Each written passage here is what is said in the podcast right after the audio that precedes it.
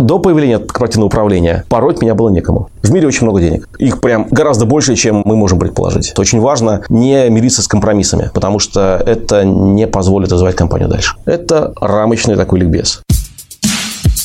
Привет, это Аня и Настя. И третий сезон подкаста «Несладкий бизнес». В этом году мы продали свой первый стартап. А теперь общаемся с предпринимателями, которые создали свое дело с нуля. Этот сезон мы посвятили сфере онлайн-образования и поговорили с лидерами этой ниши. Слушай нас на любых платформах и отмечай в Инстаграм собака Бизнес. Услышимся! Ну что, привет, Настя, давно не слышались? Ну да, мы же теперь всего лишь живем с тобой в одной квартире. Ага, вау, а как же так получилось? Мы что, переехали в Москву? Аня, мне кажется, тебе нужно сходить на курсы актерского мастерства, потому Блин. что э, иначе мы это будем перезаписывать э, 10 раз. Блин, Слушай, ребята. ну да, как-то так получилось, что мы переехали в Москву и теперь еще из бизнеса ушли в найм. Как мы объясним нашим слушателям такой парадокс? Да, то, что мы пишем подкаст про бизнес, при этом не имея собственного бизнеса бизнеса, но ну, как бы, я не знаю, надолго ли нас хватит, конечно. Ну, я такое, честно, не планировала, и мой найм заключается в том, что я работаю в сфере онлайн-образования, которая делает курсы для бизнеса, так что, в принципе, я в своей работе собрала полный комплект. Но недалеко я... ушла. Недалеко ушла, но я думаю, что мне ненадолго на самом деле хватит. Не, не то, что хватит, мне очень нравится работать там, но моя предпринимательская жилка, она просто говорит мне, вот проект, вот проект, и еще один проект, начни заниматься всем одновременно. Поэтому, я думаю, к четвертому сезону подкаста я опять буду с вами в одной э, теме и буду не делать э, курсы для бизнеса, а сама применять эти знания. Ну, в общем, ждем, ждем. Так, что же изменилось в моей жизни? Ну, я, по сути, пришла в любимую сферу. Теперь я отвечаю за контент и визуал одного классного бренда одежды, который мне нравится. Я ушла в съемки, делаю креативы, продумываю все это. Практически то же самое, что я делала в нашей кондитерской, по сути. Только теперь это все перенесло перенеслось на fashion. Кстати, я давно мечтала поработать именно в этой сфере, и мне нравится работать именно с моделями, со съемками, все такое вот. Но только я не представляла себе, что работать с моделями и со съемками, это когда ты на электрозаводской едешь на шестой этаж с 21 пуховиком, потому что нужно отснять зимнюю коллекцию. Под тобой сгибаются все эти пуховики, это похоже на труп мертвой козы, которую ты несешь. Это очень тяжело, ребята. Если вы думаете, что fashion, надо вы такие сходите на съемки, придумать придумываете контент, знаете, что вам нужно еще тонну одежды перетаскать, отпарить ее, потом обратно так, все, вот ты меня ругаешь, все, что ладно. я в своей работе много говорю, хорошо, а тут хорошо. сама начала. Что-то меня прорвало, да. да. Слушай, ну ИП я так и не закрыла. И все потому, что у нас появился партнер. Ура! И мы долго так к этому шли и рады, что им стал банк для предпринимателей «Точка». В банке бесплатное выполнение счета, платежи ИП, физлицам и ООО, выгодный ВЭД, помощь при госзакупках и бухгалтерия. Да, когда мы строили свой бизнес, таких возможностей для предпринимателей просто не было. Мы все узнавали сами. Помнишь тот случай с КБК? Да, я помню, как я пришла в налоговую, они просили мне какой-то код. Я просто в панике вышла оттуда в машину. Да, когда на тело в машину и сказала, я не знаю, что они от меня хотят, они просят какой-то как бы как. В общем, с банком «Точка» такое в вашей жизни точно не произойдет, потому что в «Точке» поддержка не будет вас переключать э, с менеджера на менеджера, и да, вы обслуживаетесь полностью онлайн, в чате или по телефону. Они точно найдут ваш КБК и помогут со всеми документами, будет регистрация нового бизнеса или оформление валютного договора. Да, еще мы с «Точкой» дарим месяц бесплатного обслуживания. Переходите по ссылке в описании. Ну все, третий сезон подкаста. Начинаем? Поехали. У нас третий сезон нашего подкаста. Мы его начинаем очень интересно, с очень классным гостем. Я очень много следила за Максимом в соцсетях. В общем, кто такой Максим Спиридонов? Я думаю, что многие знают, что он серийный технологический предприниматель, основатель и генеральный директор образовательного холдинга «Нетология Групп». В холдинге сейчас 15 направлений и более 2000 сотрудников. Также Максим является автором бестселлера «Стартап на миллиард. Пошаговое руководство по созданию digital-бизнеса». Привет. Привет, привет. Все правильно? Все так? Похоже на правду, да. Расскажи о себе, что из себя сейчас представляет Нетология Групп? Ну, давай с Нетологии Групп начнем. Компания, выросшая эволюционно из э, маленького стартапчика, возникшего 9 лет назад, из э, моего желания помочь э, своей будущей супруге. Прямая иллюстрация стихов Цветаева, когда бы знали, из какого сора растут цветы, не ведая стыда. Юля, моя супруга, просто хотела делать семинары по интернет-маркетингу, а дальше я уже подключился для того, чтобы помочь ей своим опытом в предпринимательстве и бизнесе. И как так затянуло, через пару лет совместной работы мы поменялись местами, я возглавил проект, перевел его в онлайн. И вот, long story решет. После большого количества усилий, надежд, опасности кассовых разрывов, нескольких клинических смертей, мы имеем то, что мы имеем. Где-то по 2 миллиарда оборота. Прибыльная компания, которая имеет экспертизу в области онлайн-образования и в 15 направлениях бизнеса, фактически 15 онлайн-школах эту экспертизу превращает в жизнь. Круто. Скажите, какую роль сейчас э, занимает Юлия в вашем бизнесе? Юля сейчас занимает ключевую роль в бизнесе. Она сидит с нашим маленьким сыном, и, кстати говоря, об этом мы обычно не говорим, но ждет второго. Поздравляю. Поздравляю вас. Поэтому роль, как вы понимаете, ключевая. При этом в конкретной задаче бизнеса она сейчас не касается по понятным причинам. Обычное время там такая история. То, что это интересная тема, которая у нас тоже, как и многое в нашей жизни, развивалась эволюционно и непредсказуемо. То есть мы начинали как два самостоятельных молодых специалиста, которые были дружны, завязывались отношения как у мужчины и женщины, но при этом каждый, в общем, видел приоритет в карьере мире. И я, и Юля. Но постепенно у Юли очень сильно трансформировалось представление. Она большая молодец, и она решила, что семья и дети – это епархия женщины. Она все больше внимания стала этому уделять. И, как следствие, мы так и добрались до первого ребенка через несколько лет после свадьбы. Затем вот сейчас ждем второго, и, надеюсь, дальше Юля также будет такой, как она говорит, head of family office. То есть она, конечно, не может полностью выйти из бизнеса, она очень внимательно следит за тем, что у нас происходит, она является членом совета директоров онтологии групп, но в основном, конечно, она занимается тем, что сейчас создает тыл для меня как управленца, как предпринимателя, тем самым непосредственно влияя на бизнес, потому что если я знаю, что у меня спина закрыта, я гораздо эффективнее здесь, на фронте. То есть она изначально была как таким визионером? Она изначально была совершенно операционным менеджером, а не визионером. То есть она изначально была стартапером, который имел мечту, а я к этой мечте прикрутил работающую машинку бизнеса, а дальше так получилось, что она подустала быть руководящим сотрудником. Даже был момент такой драматический,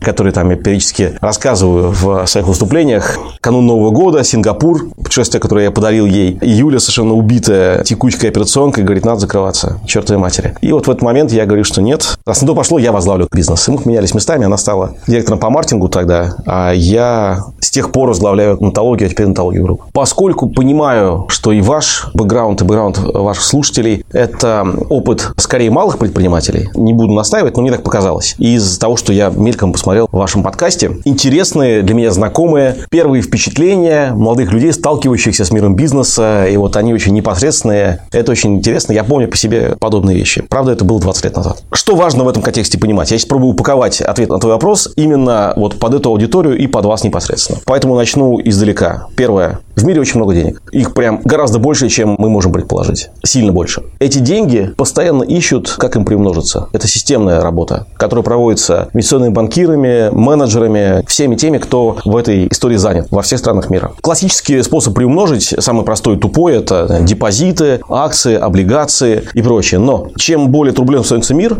тем хуже это все работает. Консервативные способы. Та же самая недвижимость падает в цене вместо того, чтобы подрасти и не сохранять деньги, а наоборот создает убытки. Кстати говоря, по поводу того, что мы живем в России, ну, я, честно говоря, с точки зрения бизнеса не делал каких-то особых оговорок, кроме того, что нет культуры, вот, которую важно прививать. То есть культуру предпринимательства, уважение к этому всему. Это все 90-е сразу, мне кажется, у нас менталитет такой, ну, просто общее какое-то представление о бизнесе у многих, что наворовали и так далее. Оно идет в том числе из Советского Союза, ну, то да, есть да, э, да. отношение к предпринимателю как, быть стыдно, как спекулянту, да, который достоин единственного уголовного наказания. Это же были статьи конкретные в Уголовном кодексе за действия предпринимательского характера, причем даже это были прямые предпринимательства. Это назывались спекуляции разными другими формами. Потом 90-е, которые выкинули волной отбросы общества наверх, которые получили возможность через силу показывать свою доминантность, и это было очень больно для многих, поэтому добавило впечатлений массовому сознанию. Поэтому, в общем, не лучший имидж у бизнесменов-предпринимателей в России, это правда. В остальном, кстати говоря, ну, по мне так очень много стран чего гораздо хуже. Поэтому я исхожу из того, что если я выбираю делать бизнес в России, это к теме моего оппонирования с людьми, которые говорят, что типа да, особенно в России. Есть очень масса вещей, которые не в России гораздо хуже и сложнее. Нет, я как раз не про это. Я согласна, что у нас очень классный развивающийся, растущий рынок, причем так колоссально растущий, намного сильнее, чем в странах, которые уже более развиты. Я именно про рубль, именно про то, что у нас внутренний курс, как бы он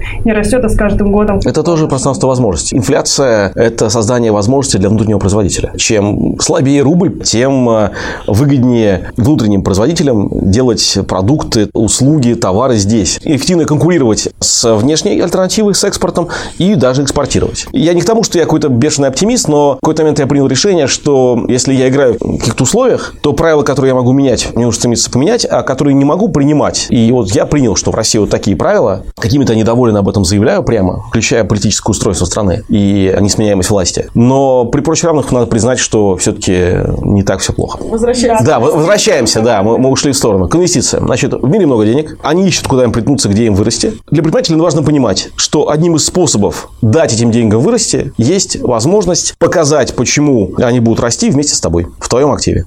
Если убрать детали, то это может быть происходить в двух моделях. Дивидендный и венчурный, с точки инвестиций. Дивидендная, когда ты приходишь кому-то и говоришь, чувак, дай мне денег по такой-то оценке, на такой-то срок, ты получишь такую-то долю, в такой-то срок ты ее отобьешь, начнешь как бы зарабатывать на дивидендах. Самая классическая такая лобовая. Венчурная, она рассчитана на как раз те сферы, которые, так сказать, бурно растущие, которые могут показывать кратный рост в течение года. Прежде всего, это технологии, биотех, фармацевтика, вот такие вот специфические вещи, вещи, связанные с прорывными технологиями. И там бал правит венчурные инвестиции. Те мыслят по-другому. Мы заходим в проект, который сейчас стоит условно 100 рублей, и покупаем за 10 рублей там 10% долю. Он за 2-3 года вырастет в несколько раз, и наша доля таким образом вырастет пропорционально. И дальше, внимание, это логика, обязательно логика венчурного бизнеса, мы продадим свою долю кому-то. Обычно это продажа в адрес какого-то стратегического инвестора. Таким является чаще всего какая-нибудь корпорация профильная. Например, онлайн-бизнес, да, вот сейчас для тебя стратегами являются, формирующимися стратегическими инвесторами являются все digital-экосистемы. Сбер, который собирает какие-то образовательные активы, Яндекс, который очень активно в этом смысле экспериментирует, Mail.ru Group, который покупает все, что не приколочено в области образования. Мы, как Нетология Групп, тоже как крупный игрок, standalone, но тем не менее холдинг, который смотрит на то, чтобы построить линейку разных образовательных продуктов. Тогда логика предпринимателя в том, чтобы придумать, как именно сделать так, чтобы твоя компания стала интересной для одного из этих игроков, или желательно всех, для того, чтобы был конкурентный процесс. Придумав это, убедить инвестора в том, что эта сделка через 2-3 года состоится. 2-3, ну там 5 максимум, да, вот это вот тот горизонт, который инвесторы мыслят. Это общий контекст. Есть две модели. Инвесторы, по сути дела, покупают компанию как продукт, помогающий им приумножить деньги, и нужно очень четко показывать ему, как именно это приумножение произойдет, какой модели, дивидендной или венчурной, и почему это минимально рискованно. Это рамочный такой ликбез. Теперь про нас. Мы поднимали три раунда от венчурных фондов. Даже так, сначала мы вкладывали свои деньги. На несколько лет мы вкладывали свои деньги и... До какого года это было? Ну, сколько лет? Три года. Угу. Три года мы вкладывали только свои деньги и... А, а как пришли к решению, что нужно искать инвестора? Слушай, ну очень просто. Просто многие не хотят размывать долю в бизнесе, да, да, да. боятся. Смотри, это мы.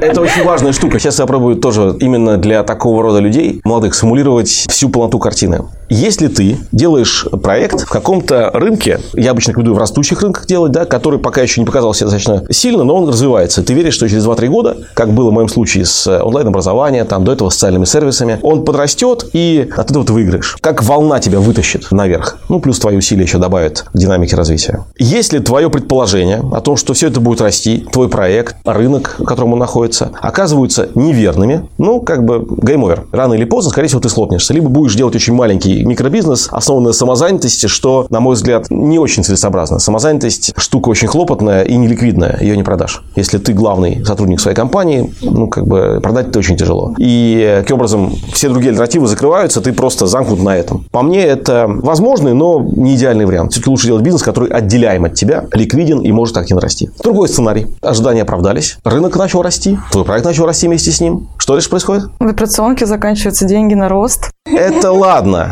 Происходит другое. Твой рост становится заметен. Заметен для других стартапов, которые не были так расторопны для того, чтобы войти рано. Для корпораций. И они начинают говорить, слушайте, ну вот идет волна, как бы она такая прям сильная, используя метафору серфа. Вон чуваки на серфе уже ее оседлали, они на ней едут, мы тоже хотим. И возникают там, онтология несколько лет формирует рынок, возникает тут же, как из ниоткуда, Skillbox, Geekbrains, которые не обладают никакими накопленными негативными историями, там, не знаю, какой-то legacy в виде кода программного к платформе, да, потому что всегда это возникает по мере долгого написания любого программного продукта. Legacy в виде каких-то процессов, убеждений, legacy в виде людей, которые там уже подвыгорели и так далее. Доказано, тем не менее, существование рынка, доказана возможность сделать круто, и вот эти проекты начинают фактически челленджить и свои конкурентные решения для первопроходцев. И дальше вопрос, Если сценарий успеха – это всегда набор каких-то компонентов, в принципе, это набор правильно выбранный рынок, хорошей динамикой, экспертиза в команде, продуктовая и предпринимательская, способность на этом рынке затащить что-то интересное сделать. И дальше большие деньги. Когда рынок уже показал свою динамику, он растет. Первопроходцы показали динамику, они растут. К ним присоединились те, кто идут вторым номером, но также имеют большие амбиции. Вопрос, кто возьмет большие деньги. То есть, так или иначе, туда придут инвесторы и корпорации. Они деньги предложат. Это возьмешь либо ты, либо другие. Ну, вот это сейчас то, что, скажем, наблюдаем мы во всех наших нишах онлайн-образования, то, что либо мы доинвестируем достаточное количество денег, либо приходят другие, которые это делают за счет своих денег, внешних денег, инвестиционных, денег корпораций, и разгоняются за счет того, что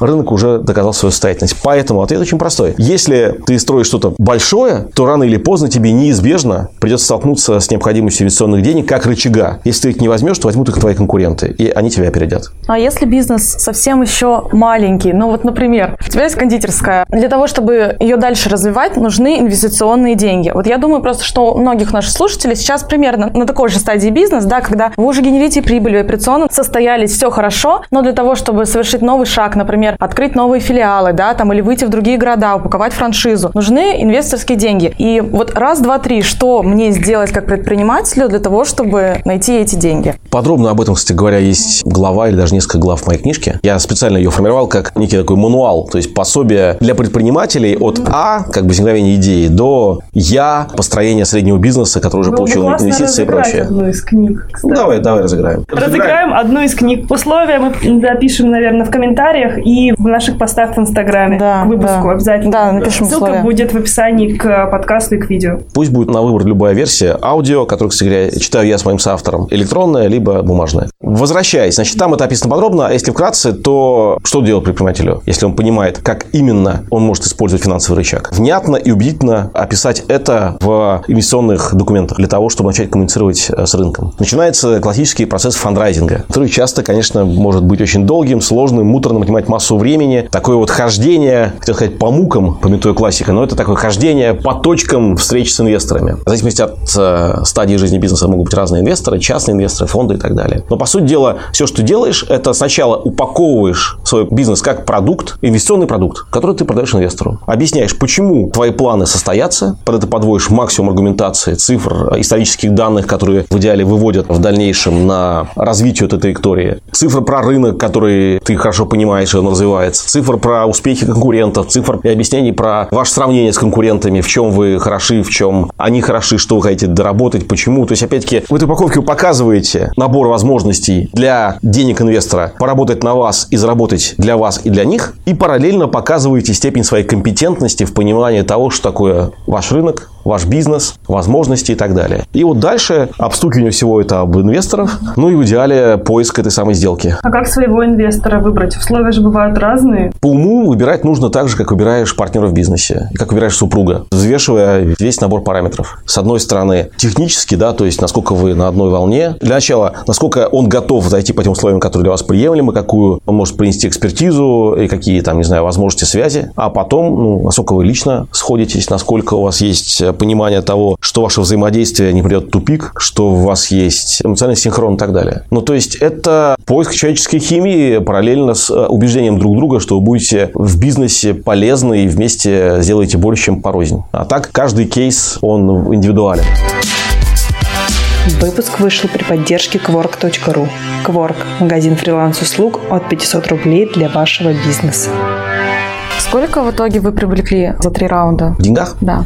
Венчурных денег мы привлекли порядка 5 миллионов, и еще 5 потом мы взяли на этапе выхода венчурных фондов. То есть было три раунда венчурных в течение нескольких лет, а потом, вот, опять-таки, классический цикл как выглядит? Классический цикл с предпринимателя, венчурного инвестора. Мы его, собственно, и прошли. Сначала деньги основателей, потом первый посевной раунд небольшой со стороны фонда или какого-нибудь бизнес-ангела, то есть частного лица, который гораздо более толерантен к рискам, и с ним проще договариваться, чем с фондом, быстрее. Но это небольшие деньги чаще всего, там, несколько десятков тысяч долларов, максимум там 100-200 тысяч долларов. Затем раунд фонда, это уже там полмиллиона, миллион, больше. И дальше эти фонды, у тебя там фонды, ангелы, становятся частью условного совета директоров, которые, в зависимости, как договоришься, либо просто имеют информационное право, и ты им рассказываешь, что происходит, либо они, может быть, даже как-то влияют на компанию стратегически, да, там, имеют какое-то слово, право вето, и дальше компания дорастает до состояния, к которому приходит корпорация, которая говорит, мне этот проект нравится, он мне важен. У нас так получилось, что пришла компания Civic Group, которая выкупила фонды, и в итоге остались вместо фондов у меня появился один партнер, да, в лице Алексея Мордашова, одного из богатейших людей России. Да и мира, кстати говоря, он, по-моему, в топ-50 ходит по миру. А для венчурных фондов как раз замкнулась эта история, которую они хотели. Они сделали свои там условные 10x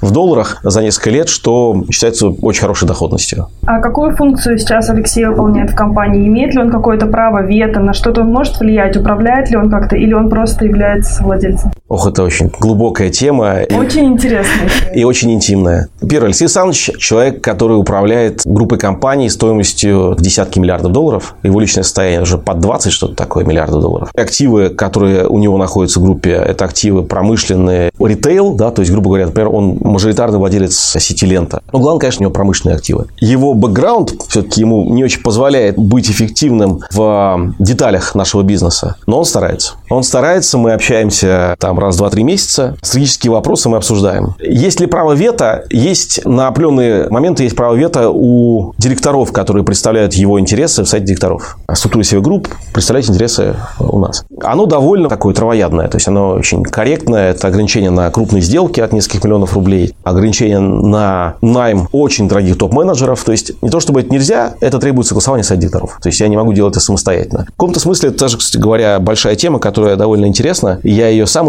исследую много лет. Об этом недавно записывал видео даже на себя на YouTube-канале. О роли корпоративного управления. Для вас это пока, как бы, на мой взгляд, совершенно ненужная тема, но полюбопытствовать, что вам предстоит, дай бог, когда вы подрастете в будущем, стоит, да, потому что, когда у тебя компания подрастает, на мой взгляд, даже нерационально каким бы ты ни был ярким лидером и уверенным в себе человеком, нерационально замыкать все решения на себе. И не создавать какого-то коллегиального органа, который тебя буферизирует. Тебя со всеми своими плюсами и минусами. Потому что, ну, один человек – это один человек. По сути дела, это имитация парламентской республики. То есть, когда есть президент, который, ну, в итоге имеет, конечно, исполнительную власть. Но есть парламент, который в хорошей стране, правильной стране, не в России, может занимать очень оппозиционную конструкцию, и он может постоянно как бы влиять таким образом на повестку всего происходящего внутри страны через э, запрет чего-либо или подталкиванию к чего-либо президента. И вот такая же конструкция, по идее, на взрослых стадиях компании, там, от среднего бизнеса, там, от, от миллиарда и выше оборота, точно нужна, на мой взгляд. Если коротко, я для себя так это симулировал через несколько лет после появления у меня совета директоров, то что это, конечно, не очень комфортная история, когда кто-то там тебе начинает, конечно, деликатно, осторожно, но типа, мы бы так не делали, там, давайте подумаем еще, давайте обсудим, ты думаешь, твою мать, что такое? Но с другой стороны, я понял, что до появления корпоративного управления пороть меня было некому. Это было технически невозможно. А сейчас есть кто-то, кто может сказать мне, подожди, давай остановимся и подумаем. Так работает правильное корпоративное управление. Действительно рекомендую. Вот у нас очень хороший получился ликбез. Ярославом Глазуновым, это один из крутейших специалистов в области формирования совета директоров и найма топ-менеджеров в стране. Топ-менеджеров уровня руководства корпорациями МТС, Яндекс и так далее. То есть такого уровня топ-менеджеров. И вот мы с ним провели очень интересный разговор о том, как устроено корпоративное управление, в чем его специфика, что нужно знать молодым предпринимателям с этой точки зрения. Сколько сейчас оценивается компания? Оценка компании – это всегда справедливая оценка компании. Это всегда сделка. Есть оценка, которую дает биржа, но для этого нужно выйти на эту биржу. Мы не на бирже, мы частная компания. Поэтому наша оценка, она может быть исключительно по каким-то внешним маркерам. У нас есть внешний маркер Forbes. Forbes ежегодно проводит оценки главных компаний Рунета. Нас он вводит в число 20 крупнейших компаний Рунета и оценивает примерно 90 миллионов долларов. Ну, это плюс-минус бьется с нашими ощущениями. 90-100. После инвестиций хотела бы подойти к теме масштабирования, потому что когда компания растет достаточно стремительно, привлекая инвестиции, нужно управлять командой. Всем понятно, команда растет, и нужно выстраивать новые процессы. Как это происходило у вас? Какие есть инсайты на этот счет? Короткий ответ – болезненно. Компания, подрастая, автоматически создает набор новых требований к профессиональным и личностным качествам, и лидерским качествам, кстати говоря, ее управляющего состава. Прежде всего руководителя, конечно, но, в принципе, и все линейки менеджмента. Первого, второго линейки. У нас сейчас 6 или 7 уровней, например, управления, да, вот, и на каждом уровне свои менеджеры. И естественно, что люди разные. Если вот потребности компании растут плавно и довольно отчетливо там, по мере роста масштабов, то люди растут очень неравномерно. И самое сложное болезненное, первое, вычислять, кто и как успел подрасти, искать, чем ему помочь, если он не успел дорасти, работать с какими-то его внутренними тормозами, которые мешают ему это делать, и принимать решение о том, что он все-таки не сможет расти дальше и расставаться с сожалением. Это одна из таких сложнейших болезненных ролей руководителя. В том числе это больно так, когда ты расстаешься с ветеранами. Люди с тобой шли, это практически братья. Они были офигенны на моменте, когда нас было 10, хороши, когда нас было 30, профнепригодны, когда нас 100. И уж тем более 500. Ты понимаешь, что все, это кирдык. Ты все уже перепробовал. И здесь, э, к сожалению, урок в том, что важно как можно скорее с такими людьми расставаться. То есть, во-первых, вести с ними честный открытый диалог, показывать разрывы в компетенциях и потребностях, которые возникают. Но если у них раз, два, три не получается, не находится силы мотивации, способностей их восполнить, к сожалению, расставаться. Экологично, но расставаться. Очень важно не мириться с компромиссами, потому что это не позволит развивать компанию дальше. Вот мне интересно, как выстроена иерархия, в принципе, у вас. Какие решения принимаются непосредственно только с твоего согласия? Я стараюсь не принимать решений. Вообще? Последние пару лет. Это принципиальная позиция, потому что компания, укрупняясь, становится очень по законам физики неповоротливой, как любое тело, укрупняясь, и не гибкой. Первое, что я сознательно делаю, поняв это который год, это стараюсь сохранить компанию не единым монолитом, где все процессы, все каналы информации требуют очень большого количества итераций, а сделать из компании такой вот набор малых рабочих групп, набор стартапов внутренних, грубо говоря, подразделений, бизнес-юнитов и так далее. То есть мой подход – это максимальная децентрализация для того, чтобы эти автономные группы понимали, что они делают, понимали, кто мой лидер, могли быстро принимать решения самостоятельно. При этом моя задача создать условия, в которых они четко понимают, в каком направлении эти решения принимать. Вот наш вектор. Онтология группа – образовательный партнер человека в меняющемся мире. Что мы делаем? Создаем линейку образовательных продуктов, которые охватывают максимально полно весь жизненный цикл. От этого возникают приоритеты, из приоритетов возникают задачи, и вот это все четко загружается на компанию, на менеджмент, обеспечивается максимальное понимание всеми единообразных задач, и дальше менеджмент уже бьет эти задачи на подзадачи, и они уходят в малые рабочие группы, которые это решают. Там бизнес-юниты, подразделения, которые бьются за результат, который в итоге суммируется в компании. Вот мой способ такой. Максимально децентрализовывать и минимально принимать решения. Мои решения исключительно стратегические. То есть я принимаю решения про ключевые какие-то моменты с вектором, да, что вот мы шли туда, и вдруг нужно нам разворачиваться. И всю эту структуру нужно разворачивать. Если представить себе компанию как э, флотилию, у меня флотилия не авианосцев неповоротливых, а флотилия торпедных катеров, очень маленьких и юрких. И вот как бы мне нужно их разворачивать туда, сюда. Я это делаю редко, когда это необходимо, потому что, опять-таки, важна последовательность в стратегическом векторе. И дальше я отвечаю за то, чтобы нанимать и увольнять людей. Это как один мой хороший приятель сказал, как бы на вопрос, чем ты занимаешься в компании, его компания стоит уже миллиарды долларов. Собственно, Get, это Дэйв Вайсер, хороший мой приятель. Я просил их, ты вот чем ты занимаешься главным? Он ответил, high and fire. Нанимаю, увольняю. Это правда. То есть задача руководителя построить стратегию, стать некое видение, вдохновляющее, четкое, понятное, которое сам, и которое сгрузил четко на свой менеджмент, нанять тех людей, которые смогут это реализовывать и принимать решения, как именно к этому видению прийти. Если они справляются, то увольнять. Чаще всего это люди, выросшие в компании, или это наемные, пришедшие как раз на должность топ-менеджеров? Те, кто вырос, остаются в компании. И таких немало. Ну, там половина, наверное, менеджмента сейчас э, ключевых. Кто-то, к сожалению, не справляется и приходится с благодарностью с ним расставаться и брать новых людей. Таких те тоже половина в топ-менеджменте компании, а может быть даже побольше. Это очень разный даже образ мысли стартапостроения и управления средним и крупным бизнесом, разные толерантности к рискам и взгляды на риски, разные подходы к ведению проектов, к кадровой политике, ко всему разное. Те, кто дорастает, тех мы с радостью оставляем, повышаем, и таких немало кейсов у нас. Ребята, которые там приходили какими-нибудь аспирантами, учились студентами онтологии, потом были там аспирантами, то есть на уровне помощи такой волонтерской фактически, на курсах для тех, кто учится, затем становились внештатными координаторами, потом кураторами какой-то небольшой группы, и, и дорастали до позиции директоров. Сколько сейчас человек работает в компании? Как посчитать? Штатно более 700, но у нас очень много партаймеров в постоянной занятости в орбите компании. Различные кураторы, тьютеры, эксперты, преподаватели, они часто каждый день работают на компанию, но мы их не оформляем в штат по разным причинам, в том числе потому, что они не хотят, потому что ничего где-то совмещают и так далее. Таких плюс, то это уже, наверное, более 3000 человек, которые не просто случайным образом иногда оказались, а именно постоянно находятся в орбите жизни компании. Сейчас, наверное, все замечают, ну и, несомненно, ваша компания заметила, что все уходят в онлайн. Последние несколько лет онлайн-образование прям сильно расширилась, но мы уже говорили и про Skillbox, они уже как старожилы даже считаются. Для нас они новички. Да, да, да. Ну и про многие другие компании. Как вообще ты относишься к конкурентам? Воспринимаешь ли ты их как конкурентов или как э, ребят, которые расширяют рынок? Как ты это видишь? Конкуренты, с одной стороны, конечно, особенно когда они какие-то сильные вещи делают, сильные шаги, они вызывают определенные эмоции. У меня тоже. Что происходит?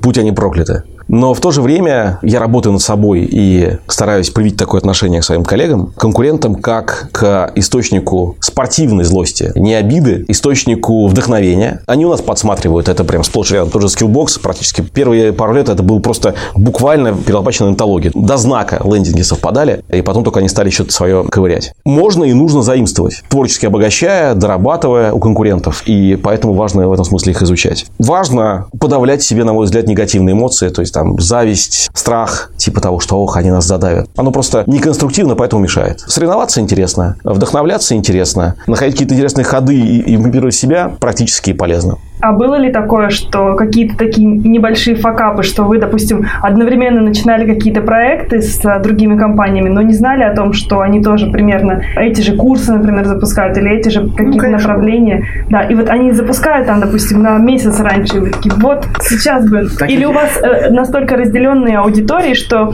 не переживаете за то, что кто-то может завоевать там часть вашей аудитории? Смотри, первое, от ниши к нише ситуация несколько отличается. Так получилось, что ниша дополнительного взрослого обучения, то есть повышение квалификации и профподготовки в области диджитал профессий, которую открыла Нетология, дальше за ней пошли другие, включая Skillbox и им подобное, она перегрета. И там масштаб конкуренции играет значительную роль. И сказать, что там какая-то история взаимодействия с офлайном нельзя. А вот в дополнительном среднем, где наш Фоксфорд, скажем, работает, и где тоже, конечно, огромное количество уже конкурентов, похожая ситуация формируется как онтология на рынке, там все еще главный враг – это даже не конкуренты, это офлайн. Консервативность пользователей с точки зрения взгляда на возможность получения той или иной услуги. Многие еще считают, что образование в онлайне, ну, как бы взрослым еще как-то может быть что-то, а детям все-таки, ну, нет, точно нужно сидеть в аудитории, смотреть в глаза учителю, не отрываясь 45 минут. Хотя конкуренты тоже покусывают. От ситуации к ситуации но в целом онлайн-образование довольно уже бурная среда с э, сильным влиянием конкурентной составляющей, но при этом еще и с довольно большим запасом возможности перетягивать аудиторию не у конкурентов, которые уже в онлайне, а из офлайна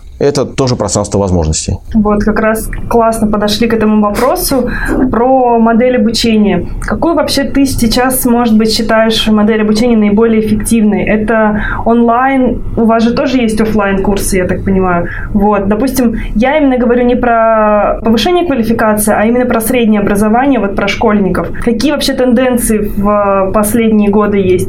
Есть ощущение, что все, особенно после пандемии, уйдут в онлайн или такого не случится еще много лет. Пандемия, конечно, сделала мощнейшую прививку онлайном. Не только образованию, а вообще всем онлайн-сферам. Если смотреть на цикл вот хайпа, да, вот там, начинающийся с ранних последователей, знаете, да, это early adopters, потом вот уходящее в раннее большинство и так далее. По этому циклу общество в целом пробросило, наверное, на пару-тройку лет вперед. Рывком. За полгода люди просто вынужденно получили этот опыт и типа Опа. Для многих казалось, что он не такой болезненный и специфический, как им казалось. Означает ли это, что дальше не будет никакого офлайна, будет только онлайн? Нет. Попросту говоря, все больше людей, как это случилось уже чуть ранее, в электронной коммерции, в электронных платежах, будут рассматривать онлайн-альтернативу инструментария как полноценную к офлайну. Сейчас же не возникает у вас вопроса, как бы заплатить мне наличкой или картой. При помощи ранных карты всегда удобнее, да, и нет сомнений, что это естественный способ расчета. А прежде люди, получая деньги на карту, снимали их в банкоматах. Не знаю, где-то еще все сохраняется, такая история. Помню, что-то такое. То же самое происходит во всех направлениях. Происходит дигитализация ключевых сфер деятельности человека, также касающаяся образования. Здесь рывком нас запихали всех в этот онлайн. Кто-то нормально получил впечатление, кто-то ужаснулся. Я видел такие в Фейсбуке летом эмоциональные заявления в духе «ненавижу все, что онлайн». Вот. Я могу себе представить, таких людей немало. Цифровой дауншифтинг. Но при прочих равных все равно остается следующее. Тренд на дигитализацию всего, включая образование, шел довольно резво. Ну, так, если смотреть по рынку, то динамика развития онлайна от ниши к нише от 10 до 30-40% роста год к году. Пандемия его катализировала и подтолкнула. Поэтому, могу представить, что 2020 год это будет, там, не знаю, 100% роста, например. Да? Ну, может быть, не 100, 80% роста в сильных нишах. Это означает, что просто сильно больше людей, соприкоснувшись с этим, стали этим пользоваться. Кто-то откатится назад, кто-то нет. Но при прочих равных это катализирует дигитализировалась. Значит ли это, что наши школы в будущем будут онлайн-школами? Это значит, что дальше вступают дополнительные факторы. Мир же очень разный, и в нем очень нелинейно на все, что в нем существует, влияет с разных сторон. На школу влияет не только происходящее в мире с точки зрения там, пандемии, развития диджитал, а еще и стандарты школьной программы, которые поддерживаются министерствами, ведомствами, какими-то чиновниками, убежденными в том, что это правильные стандарты, определенной косностью, которая сложилась. Поэтому, если говорить о школе, каждый сегмент будет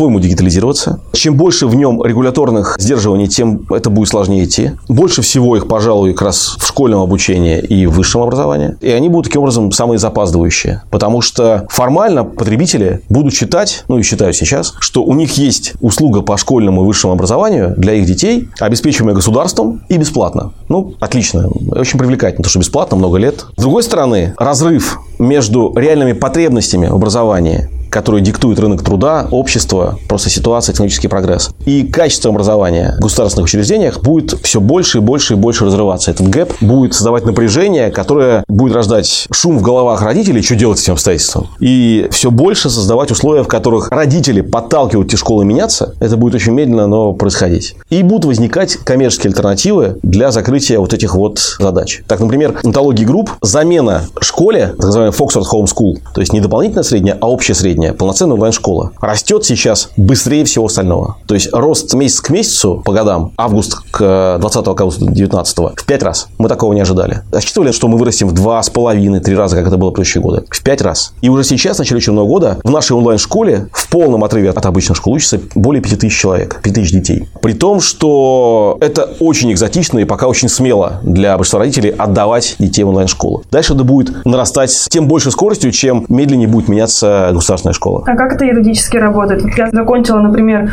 11 лет онлайн-школы. Получу ли я такой же э, диплом об окончании среднего образования? Сейчас ты не можешь этого сделать. И для того, чтобы закрыть этот гештальт, мы просто оформляем наших учеников, учеников Фоксфорда, в школы-партнеры. Обычные физические школы, они там приписаны с точки зрения документальной, учатся у нас. И там же они сдают аттестационные испытания и ЕГЭ, там ОГЭ, экзамены основные, когда это требуется. Их появление в школах – это один, два, много, три раза в год. Учим всему их мы. Со временем, надеюсь, что раньше, чем позже, государство раздуплится и поменяет регуляторику. Потому что об этом, в принципе, уже говорится на самом высоком уровне со всеми министрами, руководителями всяких ключевых учреждений, связанных с образованием, о том, что регуляторика не соответствует реальности. Онлайн образовательные учреждения неправильно лицензировать и требовать от них того же, что требуете с офлайна. Они вроде как соглашаются, и через год-два появится возможность учить в школах в полном отрыве. Школам, как наша, как Фоксфорд Home School, получать лицензии и уже полностью давать весь цикл. И обучение, и проверки знаний, и выдачи аттестатов зрелости, проведение ЕГЭ и так далее. Но это потребует времени.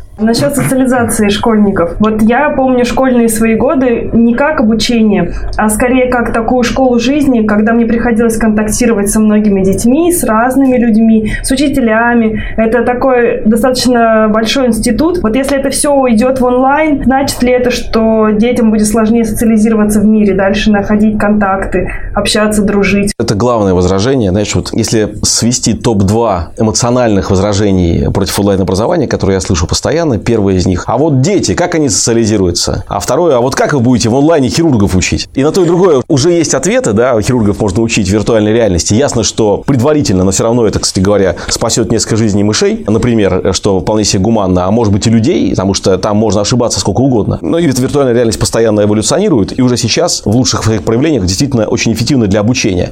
Не как единственный инструмент, но как дополнительный инструмент, который в том числе спасает жизни, время, там, нервы и так далее. Это про хирургов. И, и сопутствующие специальности, такие с очень большим составляющим такого передачи из рук руки, ремесла и тонкими материями. Про детей, кто сказал, что именно в школе нужна социализация? Ну, это просто наша привычка так представлять. Кто сказал, что нельзя школу, как это мы делаем в Foxford Home School, отжать из э, вместо 6 3-4 часа в день делать? Ничего не теряя школьной программе, как раз не замусоривая мозги детей лишней информацией, которая размывает суть важной информации. А освободившееся время потратить на дополнительные занятия, на кружки по интересам, на секции, на вещи, которые душа просит у ребенка, и там ему социализироваться. Не будет ли эта социализация более экологичной гуманной? Не будет ли его социализация в спортивный секс, который ему нравится, давать ему лучший опыт и более качественное общение, чем социализация в среде обычной средней школы, где, ну, как бы, как мы знаем, и мудаков хватает. И он сталкивается с вещами, которые возможно, не надо ему видеть, особенно в раннем возрасте, ранимые люди, девочки и так далее. Здесь очень большое пространство для дискуссии, какая стилизация хороша. И хороша ли та, что сейчас происходит в школе. Она хороша только тем, что она просто есть. Ну да, стилизация нужна.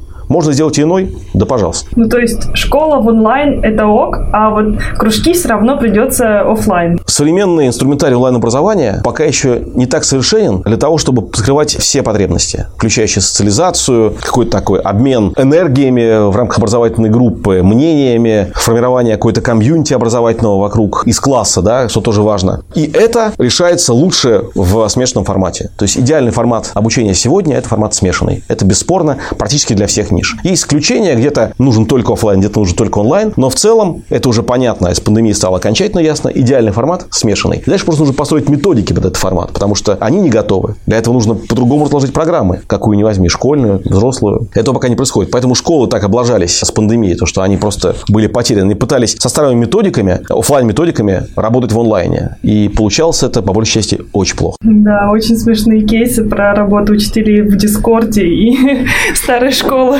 пытается выйти онлайн. То, что я слышал как квинтэссенция такого вот предела диджитал возможностей учителей, это были написанные от руки домашние задания, сфотографированные, отправленные в WhatsApp. И также требование сделать задание в тетрадке, сфотографировать отправить в WhatsApp назад. Какая роль высшего образования в 2020? Стоит ли вообще выпускникам стремиться его получать, или можно идти работать и пройти онлайн-курсы, например, у вас по какой-то узкой специальности? Для подавляющего большинства людей высшее образование потеряло смысл. В том мире, который так сильно меняется, гораздо эффективнее learning by doing, обучение в процессе делания чего-либо, которое как раз хорошо сочетается с чем-то, например, что предлагает онтология. Приходишь, получаешь базовые навыки профессии джуниор интернет-маркетолога, начинающего программиста на Python, начинающего продукт-менеджера и так далее. И дальше в процессе стажировок, в процессе каких-то небольших работ за небольшие пока деньги, но уже за деньги, ты набираешь опыт. Доучиваешься по ходу этого всего, получаешь какие-то дополнительные знания, применяешь их. И вот так вот осваиваешься в жизни. Я, признаться, тотально убежден. Беда, конечно, в том, что еще сама школьная программа очень херовая, выпускает детей, к большей части, не готовых к жизни. И поэтому, возможно, они такие птенцы, выпавшие из гнезда, типа, твою мать, что происходит?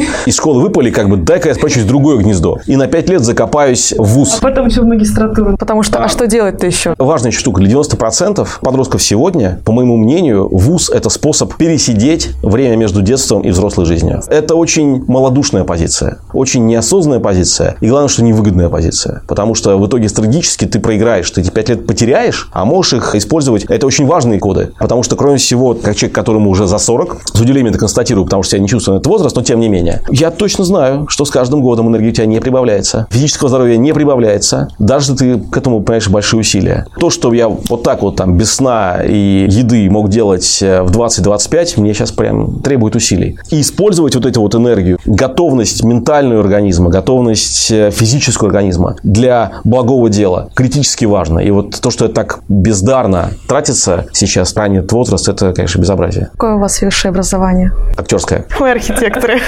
Прекрасно. Работаем все по специальности.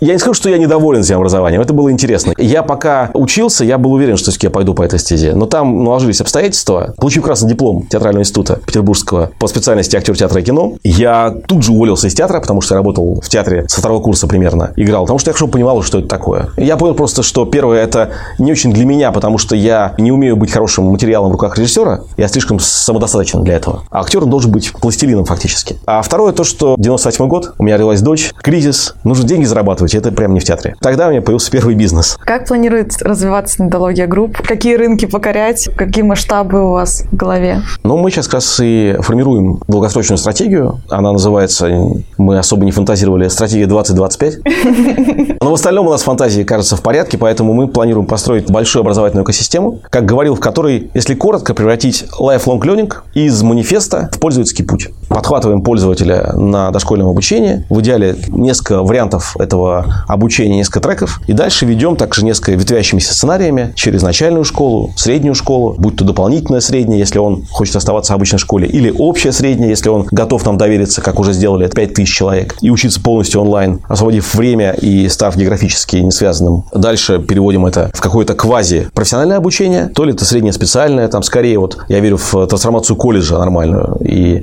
его превращение в такой вот эффективный промежуток между школой и взрослой жизнью. И дальше набор решений для взрослых людей по повышению квалификации, профподготовки, потому что к ребенку вопрос, какая у тебя будет профессия, кем ты хочешь быть. Время это ушло. То есть вопрос бессмысленный. Потому что, скорее всего, дети, да, собственно говоря, что уж вы, наверное, даже, как э, девушки молодые, будете менять профессии в жизни. То есть э, увеличивается срок активной жизни, просто срок жизни увеличивается человеческой, увеличивается производительность человеческая, спектр возможностей, и, скорее всего, вам удастся или придется менять в процессе жизни несколько направлений. Да, вот сейчас побыли в одном, потом в другом, в третьем. Поэтому это вот необходимость учиться, доучаться, переобучаться, она будет оставаться все дальше. Мы будем, продолжая логику, да, линейку достраивать предложения, которые позволяют это осуществлять взрослым людям. А планируются ли какие-нибудь э, сотрудничества с международными университетами? Будет ли у вас какая-то международная программа, допустим, чтобы этот... Мировая допустим, экспансия. Да, допустим, чтобы диплом нетологии котировался во всем мире. Можно было бы пойти, допустим, с ним работать хоть в Штатах, хоть где-нибудь в Европе. Когда мы вот эту вот стратегию, что я сейчас рассказываю, к ней делали первые э, подступления, это было пять лет назад, выстраивая такую логику, мы делали выбор между масштабированием по нишам или географическим. То есть можно было масштабироваться, там, условно говоря, взяв нотологию, идти в другие географические локации,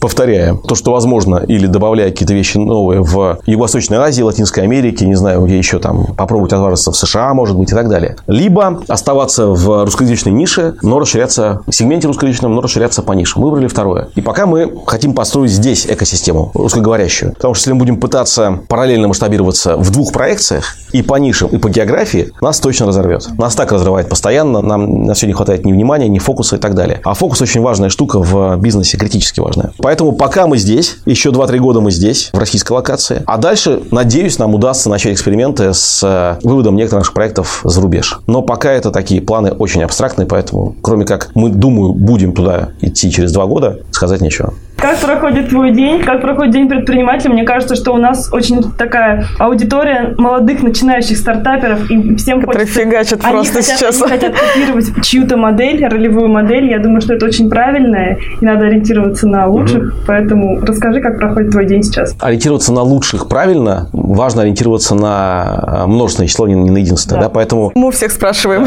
Поэтому я скажу о собственном опыте, но важно понимать, что правильно смотреть на опыты многих и синтезировать из них что-то свое. То, что тебе подходит под твою психофизику, представление о прекрасном, количество энергии и так далее. Я эволюционно пришел к следующему. Не каждое утро, но нередко. Я начинаю с того, что, попросту говоря, себе напоминаю, чем я занимаюсь. Особенно в тяжелые периоды важно быть уверенным, что то, что ты проходишь, имеет смысл. Те трудности, что проходишь, имеет смысл. Я вот формулирую нечто в духе того, что да, я управленец, я руковожу какой-то компанией. Это круто, я это сам выбрал. Мне это нравится. То есть я таким образом ну, себя прогружаю тем, что контекст жизни, он не упал снаружи. Я автор этого контекста. И это помогает мне в определении трудностей. То есть не каждый день я так делаю, но это просто некое упражнение, которое... Приходится смиряться с владением большой компании, с управлением. Приходится смиряться с необходимостью решать миллион вопросов вопросов ежедневно, которые рвут мозг, а мозг э, мой тоже как бы имеет объем определенный и производительную мощность, и ему тоже хочется отдыхать. Я при прочих равных тоже бы предпочел, наверное, валяться на пляже, кататься на серфе, ничего не делать. Мне недолго бы хватило, конечно, но вот, вот в моменте, да, когда я фигачу неделя за неделей, день за днем, без выходных, как бы вот у меня возникает порой вопрос, типа, нахрен. Поскольку он возникал часто, то я себе придумал такое ментальное упражнение. Я его периодически повторяю, не каждый день, но поскольку мы строим рекомендации, вот да. я его предлагаю как некий взгляд. То есть ментальное упражнение. Я это сам выбрал. Я автор. Да, это бывает тяжело, но это имеет смысл потому-то и потому-то. Вот так-то выглядит моя цель. Вслух или про себя, словами или образами, да. Но как-то вот типа настраиваться. Вот этот день. Там, кстати говоря, очень близко связаны вещи, которые тоже стараюсь себе постоянно себя в это вгружать. Они часто бывают сложны для предпринимателя. Это бытие в моменте. Потому что предприниматель – это человек по природе достигатор, все время смотрит там. Жить будет потом. Доращу бизнес до такого состояния. Я там подниму раут инвестиций, я соберу команду менеджеров. Вот тогда жизнь начнется. Не начнется. Это проверено. Всегда такие искажения ментальные возникают, и всегда важно этому противопоставлять следующее. Да, мне важно помнить о направлении, которым я двигаюсь, но также важно проживать момент. Вот мы с вами разговариваем, да, вот я себе, когда пью чай, напоминаю, что там у него есть вкус. Я, ну, как бы вот, стараюсь это фиксировать хотя бы долю секунды. Потому что иначе можно так промахнуть всю жизнь и прожить в ожидании того самого момента до того момента, когда точно поймешь, что его уже не наступит. Это будет больно принимаю душ, я получаю это удовольствие. Конечно, я постоянно сбиваюсь мыслями о том, что да, вот, типа, как бы, а там сейчас нужно будет такая штуку сделать. Я там посмотрел календарь, я уже размышляю о том, какие события мне предстоят, но параллельно я себя останавливаю. Это сродни медитации, да, думаю, я принимаю душ. Как в анекдоте, профессор философии принимает душ таким, какой он есть. Так в каждом моменте. Будучи в моменте, не только отдавать энергию, но и возвращать ее там, в виде вашей какого-то обратной реакции. Это, опять-таки, помогает вот ментальная конструкция, желание почувствовать себя в моменте. Тоже упражнение, которое важно, мне кажется, для предпринимателя, который постоянно летает мыслями в будущее как достигатор. Оно, в принципе, может пронизывать весь день. Дальше просто про технику. Мой день расписан слотами по 50 минут, 50-25. Обычно таких слотов от 6 э, до 12. В последнее время стараюсь поменьше. Чувствую, что когда очень много, то я начинаю быть уже непроизводительным. Качество решения падает. 50 минут встреча, разговор, переговоры, совещания. 10 минут заложено паузы. Стараемся их сберегать для того, чтобы ответить на срочное сообщение в мессенджерах, как-то коммуницировать с коллегами, которые там вот в моменте что-то хотят от меня получить, как руководителя компании, какой-то быстрый фидбэк. И попросту говоря, отдохнуть, потому что отдых тоже важная часть работы. Ну и там есть слоты по 25 минут, 5 минут отдыха, если я такую небольшую встречу заложил под что-то. Затем стараюсь, чтобы был обед. Все время поручаю ассистенту вставлять его в календарь, потому что если не вставлен, то слоты разбираются. Да, у нас вся компания живет, как бы опираясь на календарь, да, и все видят время друг друга и могут поставить друг другу встречи, если время для этого свободно. Поэтому наперед выставляются обеды. Бывает, когда не хватает места, просто обед совмещается со встречей. В стараюсь не работать или работать поменьше. Чаще получается поменьше. При этом, опять-таки, очень важно, я напоминаю себе, отдых – важная часть работы. У меня был в жизни момент подхода к пониманию того, что выгорание – это не какие-то иллюзии, это реальность. А один момент как бы такой конкретной убежденности. И с тех пор я очень серьезно к этому отношусь. После того, как попал в реанимацию, несколько переработав. И поэтому вот я стараюсь отдыхать, да, вот как микропаузами между встречами в течение дня, выходные, освобождать какое-то время для того, чтобы полностью включаться из работы. Пускай там какую-то работу я выношу, но менее требовательную к мозгу и все-таки ограниченную там 2-3 часа выходной день. А во сколько заканчивается рабочий день? Встречи заканчиваются в 7-8. То есть начинается он с 9-10, заканчивается в 7-8. Правда, именно встреча, да, потому что потом за день набирается какой-то длинный хвост каких-то задач, какой-нибудь там работы с документами, что-то еще. Поэтому чаще я продолжаю какую-то работу уже в менее активном режиме, ну, еще 2-3 часа. У нас есть небольшой блиц. Это небольшие такие пять вопросов, без чего ты не можешь выйти из дома. Скажу иносказательно, без общего представления того, как будет строиться мой день. Каждое утро начинаю с того, что как бы этот день себе представляю. Любимый мессенджер? Ну, Телеграм. Онлайн для ребенка образование или офлайн? Смешное. Какие три качества ты ценишь или любишь больше всего в себе? Наверное, ценю последовательность. Я стараюсь быть э, максимально последовательным. Открытость к новому, готовность учиться, готовность меняться. Наверное, способность э, к обобщениям, тот самый лес за елками. То есть я все время стараюсь видеть лес за елками, помогать видеть коллегам, потому что очень часто в рутине мы, делая какие-то вещи, забываем контекст нахождения этих вещей. А вспомнив об этом, мы можем качественно изменить то, как мы это делаем. Там, условно говоря, пилим какую-то штуку, пилим, пилим, а нужно становиться и наточить пилу. Да? Мышление категориями контекста, декомпозиция обратная наверх, типа, а зачем мы делаем то или иное, она мне, на мой взгляд, часто помогает, и я это часто использую как инструмент работы с менеджерами. И последний вопрос. Предпринимателем становится или рождается? На этот вопрос, мне кажется, очень хорошо мой хороший приятель ответил Оскар Хартман. Предпринимательство – это как спорт. Чемпионами мира могут стать только высокоодаренные люди, вложившие в этот труд и жизнь. Спортсменами-разрядниками и даже мастерами спорта может стать любой. Ну, требуется просто время, последовательность и, опять-таки, вложенный труд. Можешь дать один совет начинающим предпринимателям? Больше думать о целях. Часто молодые люди особенно недостаточно внятно себе представляют, куда они идут. Четкость э, целеполагания и осознанность в выборе этой цели, мне кажется, важная. Да, вот то, о чем я говорил. То есть я осознанно выбираю руководить компанией, которой я руковожу. И так осознанно выбирал ее вот все эти 9 лет. Когда она была стартапом из двух человек, который делал семинары по интернет-маркетингу. Сегодня, когда она имеет миллиардные обороты и в ней работают сотни людей, я выбираю это. И вот такой вот осознанный выбор, объяснение себе зачем, очень важная штука, на мой взгляд.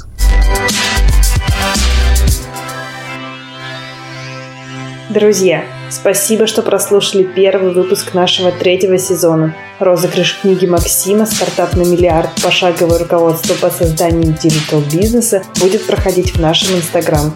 Так что переходим по ссылке в описании и участвуем в розыгрыше книги. Слушайте нас на всех платформах для прослушивания подкастов и смотрите на нашем YouTube-канале. Подписывайтесь на нас в Instagram собака бизнес и задавайте нам вопросы в любых соцсетях. Ссылки на них, а также на всех участников нашего подкаста будут в описании. А еще мы будем рады вашим звездочкам его подкаст и комментариям. А для предложения сотрудничества у нас есть почта notsuitbusiness.gmail.com До встречи в следующем выпуске.